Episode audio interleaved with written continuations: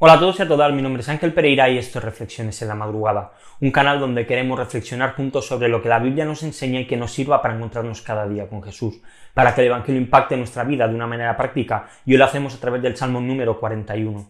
Si alguien me preguntase, oye Ángel, mira, escoge un sitio donde poder estar tranquilo, donde poder reflexionar, donde estar pues en paz y pensando, sin ninguna duda escogería una playa en el mes de marzo o en el mes de abril, cuando el frío ya comienza a desaparecer, la playa está muy tranquila y quizá en aquel cuadro, en esa situación, aparecen quizá algunas personas que pasean por la orilla de, la playa tranquilamente, que, bañan sus pies, que algunos que hacen deporte, otros que pasean a sus perros y, y disfrutan pues de esta libertad. La verdad es que poder estar sentado admirando y viendo la grandeza del mar, viendo un atardecer y poder pues gracias a la naturaleza, asombrarme y admirar a Dios, realmente creo que es algo que no tiene precio. Es una situación totalmente idílica. Ese sitio que te encanta estar, donde te sientes más cerca de Dios, podríamos llamarle que es tu zona de confort espiritual. El lugar donde sientes que la presencia de Dios está contigo y que Dios creó para su gloria y que te ha regalado para poder disfrutar de sus cuidados.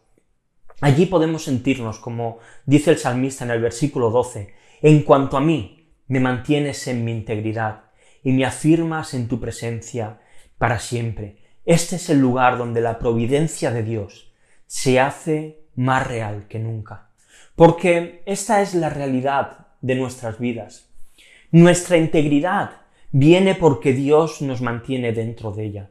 Nuestro corazón por defecto siempre quiere hacer el mal, siempre quiere hacer lo contrario. La totalidad de las decisiones que tomamos se decantarían siempre hacia ser lo malo si no fuese porque Dios nos está preservando, porque Dios nos mantiene en integridad. Pero no solamente esto, sino que su gracia es la que decanta nuestro corazón para que hagamos buenas obras. Dice Pablo en, Efesios 2.10, porque somos hechura suya, creados en Cristo Jesús para hacer buenas obras, las cuales Dios preparó de antemano para que anduviéramos en ellas. Y es que Dios ya tenía todo preparado, todo lo que íbamos a hacer, y Él decanta nuestro corazón para que llevemos a cabo estas buenas obras.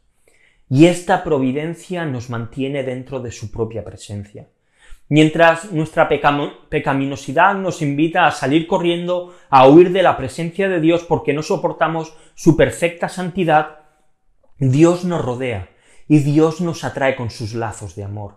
Y por medio de la sangre de Jesús, como quien mira con una lupa nuestras imperfecciones, desaparecen totalmente. Nuestra pecaminosidad es quitada y la condena que caía sobre nosotros es cumplida en Jesús y es totalmente perdonada.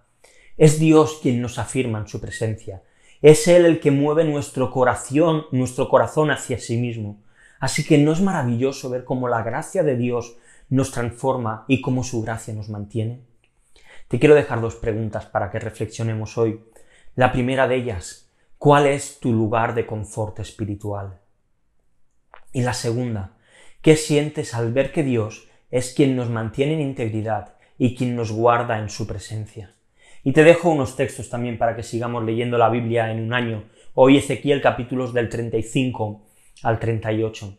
Y lo dejamos aquí por hoy. Como siempre te digo, deja algún comentario, estaremos encantados de leerte. Si estás viendo el vídeo en YouTube y te ha gustado, pues dale a like, suscríbete al canal y dale a la campanita para que te notifique con cada vídeo que subimos. Si lo estás viendo en Facebook, en Twitter, en Instagram y te ha gustado, pues dale a me gusta, compártelo para que otros puedan verlo y si no lo haces también, pues sigue la cuenta y así hacemos crecer la comunidad.